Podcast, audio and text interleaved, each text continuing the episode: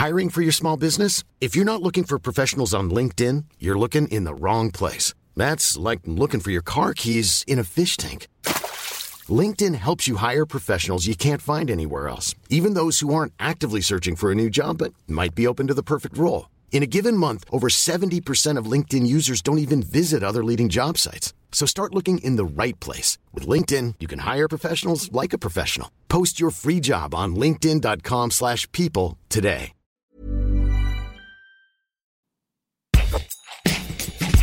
Salut, c'est Thomas Rozek. Salut, c'est Camille Regache. Histoire de célébrer à notre façon le démarrage chez Binge Audio de notre nouveau podcast consacré au genre et à la sexualité qui s'appelle Camille, on a eu envie d'unir nos forces pour un épisode crossover, d'autant plus que niveau actu, on est plutôt servi en ce moment. On parle beaucoup de genre en ce moment, notamment avec les discussions autour de la révision de la loi de bioéthique qui ont démarré par des débats assez intenses à l'Assemblée, au sein de la commission spéciale chargée d'éplucher les milliers d'amendements déposés par les députés. Au cœur des crispations, vous l'avez vu venir, il y a la PMA, la procréation médicalement assistée, que le gouvernement s'est engagé à ouvrir à toutes les femmes et donc aux couples de femmes. Une perspective qui en angoisse certains très très fort. On a notamment entendu le mot malédiction prononcé récemment, une rhétorique apocalyptique qui présage de discussions très apaisées. On a aussi commencé à entendre des arguments assez étonnants. Par exemple, la députée La République en marche Béatrice Piron a proposé un amendement introduisant une condition de ressources à l'accès à la PMA. Afin de garantir une enfance loin de la précarité, tout couple formé d'un homme ou d'une femme, ou de deux femmes, ou toute femme seule souhaitant entamer un processus de PMA doit pouvoir justifier de revenus susceptibles de permettre sa subsistance et celle de l'enfant à naître. Bon, ça a été retoqué, mais du coup on s'est demandé, faut-il être riche pour être parent? Et puis surtout, pourquoi est-ce que régulièrement, lorsqu'on aborde la question de l'homoparentalité, qui est au cœur des réflexions sur la PMA, on se retrouve bombardé de critères supplémentaires? Et ce sera notre épisode du jour. Bienvenue dans Programme B. Pour répondre à ces questions, il nous fallait une pointure et on l'a trouvée en la personne de Martine Gross. Elle est membre du CNRS, ingénieure de recherche en sciences sociales, et on lui a demandé pour commencer ce que ça lui inspirait, cette proposition de conditions de revenus pour l'accès à la PMA. Ce que ça m'a fait penser, c'est que, vous savez, les, les médecins, c'est eux qui ont le dernier mot pour dire qui euh, peut avoir accès à la PMA. En fin de compte, quand des, couples, ou des, enfin quand des couples, jusqu'à présent c'est que des couples hétérosexuels, euh, viennent euh, pour demander une PMA, ben, en, fin de compte, c'est le, médecin ou l'équipe médicale qui décide si oui ou non ils vont permettre à, ce couple d'accéder à la PMA. Et euh, je sais pour euh, travailler par ailleurs dans un centre d'éthique clinique que certains médecins se posent des questions quand euh, le couple n'a pas des revenus suffisants ou quand le couple vit dans la précarité. Mais un, amendement et que ce soit marqué dans la loi, c'est encore complètement autre chose.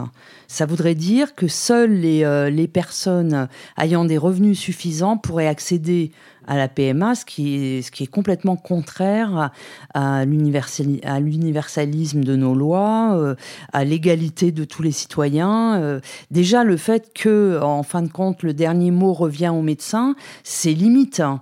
C'est vraiment limite comme, euh, comme pratique. Mais, euh, mais on sait qu'elle existe. Hein. Si on commence euh, à vérifier que les gens sont assez riches pour pouvoir euh, concevoir un enfant, ben je vois pas pourquoi il faudrait aller vérifier ça pour les gens qui ont recours à la PMA et pas pour les gens qui font des enfants sous la couette. Hein. Il faudrait délivrer un certificat de, de revenus qui permet aux uns et aux autres de, de concevoir un enfant. Et c'est assez choquant en fait. C'est assez choquant. C'est pas parce que des gens ont besoin de l'aide médicale pour procréer qu'il euh, faut aller euh, vérifier euh, un certain nombre de critères euh, les concernant euh, qu'on ne vérifie pas chez les gens euh, qui font des enfants par eux-mêmes et qui peuvent être par ailleurs complètement déglingués, alcoolos, drogués, dans la précarité. Et ça, personne, personne ne, ne, vérifie quoi que ce soit dans ce contexte-là. Là, on parle de PMA. Si on prend un autre cadre en fait de parentalité, de, par exemple d'adoption, la notion de revenu euh, minimum pour les parents, elle est aussi induite dans les conditions d'accès à le statut de parent par adoption aujourd'hui? Absolument, mais c'est pareil, c'est pas marqué dans la loi. Euh, ce qui est marqué dans la loi, c'est que euh, les couples euh, et, ou les personnes seules qui sont candidats doivent passer par des investigations des services sociaux du département pour obtenir l'agrément. Et les services sociaux ne manquent pas effectivement de vérifier les conditions sociales, les conditions de revenus de, des, des personnes candidates. Et effectivement, si on a des personnes qui vivent dans la précarité, elles n'ont aucune chance de pouvoir Mmh. adopter un enfant. Mais c'est dans les pratiques. Hein. Euh, elles peuvent être contestables, mais c'est pas inscrit dans la loi. Euh, c'est pas inscrit dans la loi. Dans la loi, il est juste indiqué que euh, on veille par ces investigations à, à, ce que les, les conditions d'accueil de l'enfant soient, soient correctes. Donc on peut imaginer qu'en effet, des gens dans la précarité ne pourraient pas accueillir un enfant. Qu'est-ce que ça révèle pour vous qu'on soulève cette proposition-là de limiter euh, l'accès selon les revenus dans un cadre de discussion pour une, loi qui concerne des couples homo et pas dans le cadre de discussion oui, mais c'est ça, c'est complètement, c'est complètement fou. Ça voudrait dire que on doit veiller davantage à cette condition de de sécurité euh, économique pour les couples de femmes davantage que pour les couples hétérosexuels. C'est quand même euh, étrange. C'est euh, peut-être que ça part d'une espèce d'idée, de, de, préjugés, d'idées préconçues euh, selon, selon laquelle les femmes ont moins de moyens que les hommes. Hmm. Alors c'est vrai, elles gagnent moins que, que, les hommes, mais elles seraient... Peut-être que c'est une extension des préjugés qui concernent les femmes seules. Euh, les femmes seules, on imagine qu'elles sont, euh, euh, on, se base sur les familles monoparentales, des femmes qui ont été délaissées et qui perdent en, en moyens et en revenus après la séparation. Et puis on étend ça à deux femmes. Euh, bien sûr, on l'étend déjà aux femmes seules, euh, même si on sait très bien que les femmes qui, euh, qui veulent recourir à la PMA dans une maternité solo ne sont pas du tout les mêmes femmes que celles qui sont délaissées ou, ou, qui ont perdu leur, leur compagnon. au niveau économique, c'est pas la même chose, mais ça fait rien. On étend quand même, on, on fait comme si c'était pareil. Et peut-être qu'on va se dire, bah, deux femmes, c'est pareil, elles ont, elles ont moins de revenus, elles, euh, elles ont moins de revenus qu'un couple hétérosexuel.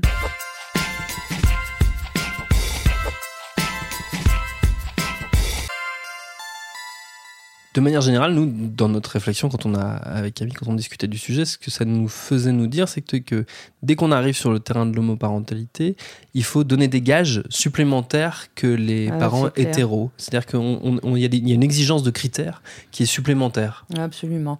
Il faut que ce soit des parents plus que parfaits. Euh, euh, d'ailleurs, euh, les, les, parents gays et lesbiens se, se mettent eux-mêmes la pression euh, à, ce, à ce sujet. Ils, sont, ils se posent dix fois plus de questions que tout le monde.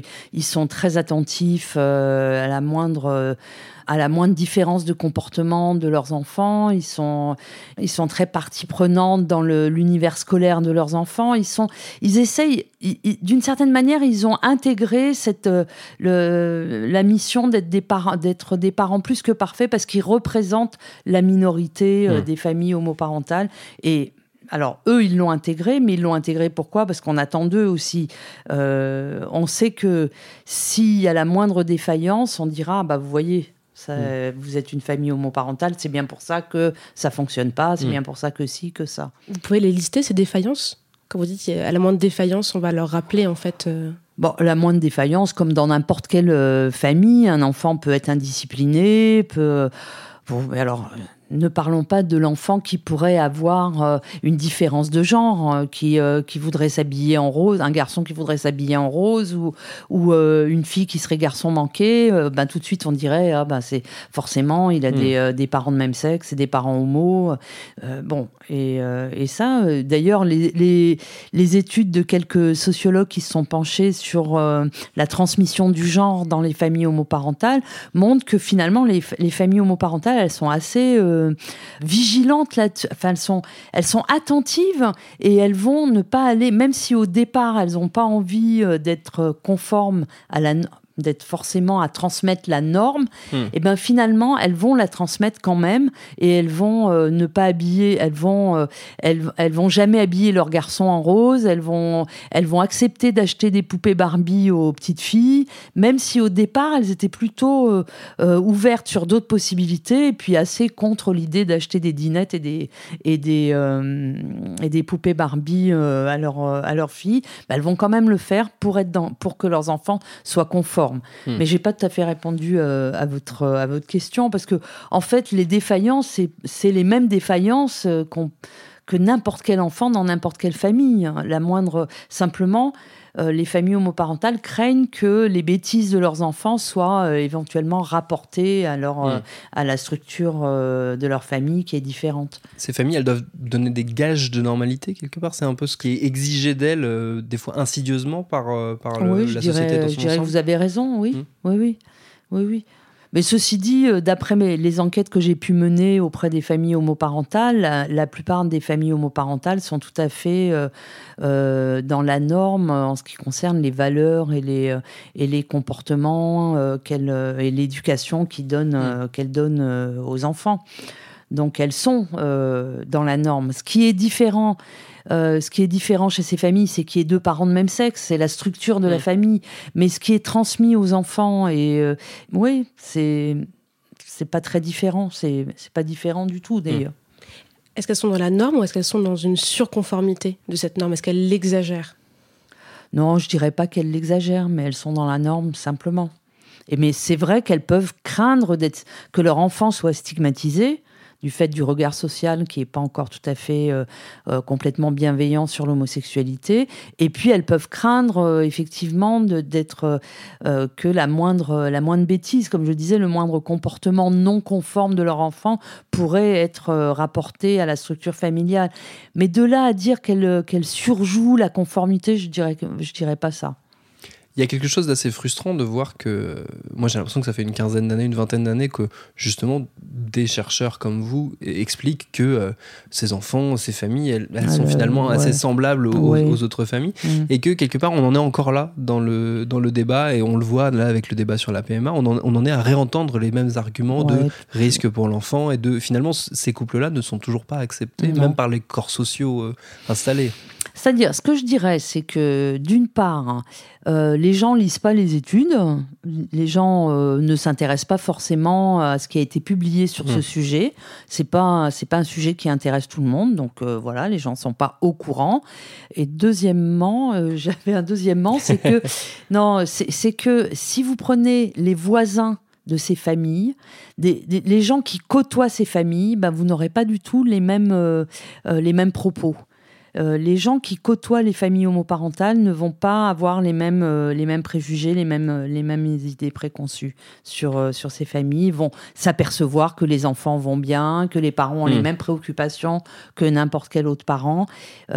Donc les proches de ces familles, les voisins, ceux qui les côtoient, n'ont pas les mêmes préjugés. Donc c'est une question de connaissance, soit de connaissance intellectuelle par euh, la lecture euh, des, euh, des, des- des publications, des recherches qui sont menées sur, sur ces familles, soit par la connaissance familière de ces familles, la connaissance proche. C'est par la visibilisation justement que qu'on qu'on avancera euh, collectivement Absolument. en termes de société. Absolument, c'est la visibilité, c'est le- c'est d'ailleurs presque plus important encore que les que les publications scientifiques, c'est la visibilité. C'est pourquoi ben, depuis une vingtaine d'années, euh, les familles homoparentales se montrent, euh, euh, je dirais même bon depuis les années la fin des années 90, hein, se montrent dans les médias et ça, ça contribue quand même beaucoup au changement des mentalités. C'est euh, c'est indéniable. Je ne trouvez pas qu'il y a un paradoxe dans le fait d'être dans une société dans laquelle les modes de, famille, de vie familiale sont extrêmement différents, des familles recomposées, des divorcés, des enfants qui vivent avec des beaux-parents ou alors euh, avec euh, les enfants d'un premier mariage, et le fait de, de devoir passer par cette famille un peu cliché, on va dire, de euh, non pas papa et maman, mais deux parents, et donc un modèle très nucléaire, en fait, pour que les familles qui sont déjà hors normes soient acceptées. Alors, euh, je dirais que si les familles homoparentales commencent à être acceptées, c'est justement à cause de la plural- pluralité des familles euh, d'aujourd'hui. On a, vraiment euh, toutes sortes de familles, euh, comme vous l'avez dit, des familles recomposées, des familles adoptives, des, euh, des familles qui ont recours à la PMA. Et, les familles homoparentales sont une forme de famille euh, parmi d'autres, et c'est pour ça qu'elles peuvent commencer à, être acceptées. Euh, ça aurait été bien plus difficile de parler de famille homoparentale dans les années 70, mmh. dans les années 60, euh, parce que là, il n'y avait que le mariage qui, qui était possible. Pour fonder une famille, on devait se marier, et, se marier, évidemment, être hétéro et, et avoir des enfants, et on ne parlait pas de l'adoption quand il y avait adoption. Par, la PMA, c'est venu euh, bien plus tard. Euh, je pense vraiment que les familles homoparentales trouvent leur place au sein de cette pluralité, mmh. euh, de cette pluralisation des formes familiales. En revanche, ce qui est un peu compliqué, c'est que quand même la norme, y compris dans toute cette pluralisation de, de familles, c'est la norme conjugale. On est deux, et c'est très compliqué de, euh, de faire changer les mentalités pour accepter qu'on soit plus de deux, par exemple. Ça, c'est compliqué. Deux, ça passe. Hein. Donc, une famille homoparentale de deux femmes ou de deux hommes, bon, même si des fois, ça passe un petit peu avec des hoquets. Hein, c'est pas ça, ça hoquette sur le, la mm. route, mais ça commence, ça commence quand même à se faire accepter. Mais c'est parce que c'est la norme conjugale. Et même les familles homoparentales, euh, le, projet parental d'un couple de femmes, c'est un projet euh, conjugal. Elles sont deux, elles veulent, elles veulent avoir un enfant à deux. Le projet conjugal, le projet parental des, des couples d'hommes qui font une GPA, c'est un, un, projet de couple, c'est un, un, projet euh, parentale conjugale. Donc ça, c'est une norme très très forte et elle est très forte chez les hétérosexuels hmm. aussi. Or, dans les familles homoparentales, il y a une forme de famille qui est la coparentalité où on peut être trois ou quatre parents. Et ben ça, c'est assez, euh, c'est assez difficile à accepter dans notre société. Hmm. Qu'on puisse être plus plus de deux parents. Et d'ailleurs, les familles recomposées, euh, hétéro ou homo, ont du, ont, du mal à faire exister toutes les personnes autour de l'enfant. On est. Euh, c'est les parents de l'enfant, c'est le père et la mère qui ont donné la vie à l'enfant. Et la place des beaux-parents est très difficile à se faire hmm. dans, notre société. Et quand les beaux-parents ont une place, et, ou quand on cherche, quand, si vous regardez les débats qui ont eu lieu sur le, statut du beau-parent, ben vous avez eu une levée de bouclier des pères biologiques qui avaient hmm. peur de perdre, de perdre leurs prérogatives ou de perdre leur place en faisant place à, un troisième, euh, à, une troisième personne qui serait le beau-père. On a un petit peu du mal à, à Imaginez une famille de plus de deux. Hmm. Ou de moins de deux. Moins de deux, ça passe plus facilement que plus de deux, euh, mais, mais on, ne voit que, euh, en fait, une famille de deux dont un a été, euh, a été supprimé, dont un est parti, dont, et qui a laissé euh, une pauvre femme seule, démunie.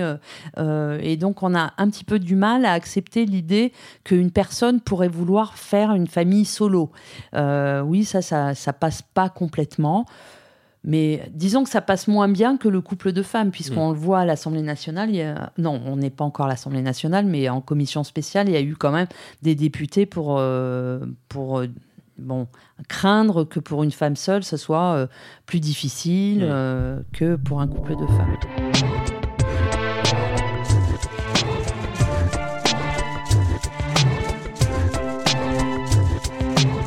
Évidemment, on est loin d'en avoir fini avec le vaste sujet de la PMA. L'actualité nous donnera très certainement l'occasion d'en reparler très rapidement. Et d'ailleurs, pour rester sur le thème de l'homoparentalité, sachez qu'il en sera notamment question dans le prochain épisode de Camille, où je reçois la sociologue Sylvie Tissot.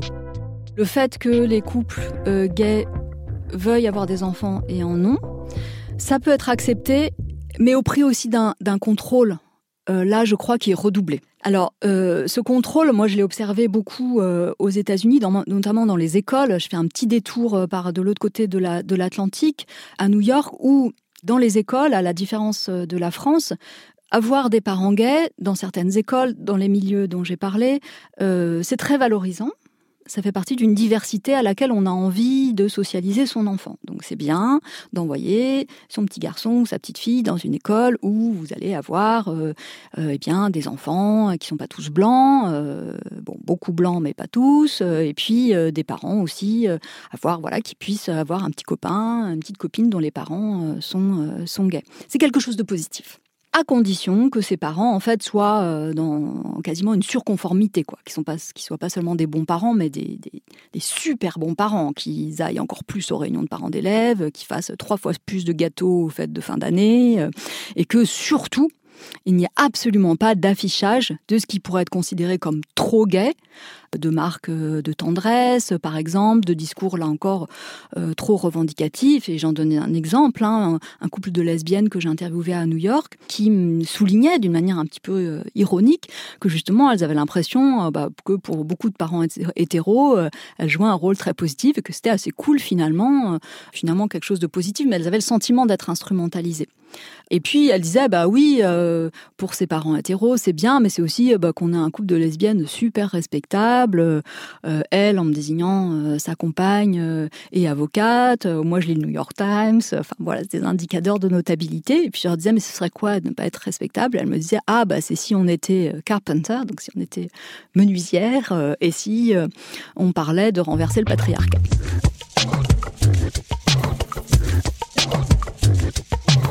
Merci à Martine Grosse pour ses réponses et évidemment à ma camarade Camille Regache d'avoir piloté avec moi cet épisode de Programme B qui, comme vous le savez, est un podcast de Binge Audio préparé par Lauren Bess, réalisé par Solène Moulin. Abonnez-vous sur votre appli de podcast préféré pour ne manquer aucun de nos épisodes. Profitez-en au passage pour vous abonner à Camille, Facebook et Twitter pour nous parler et à demain pour un nouvel épisode.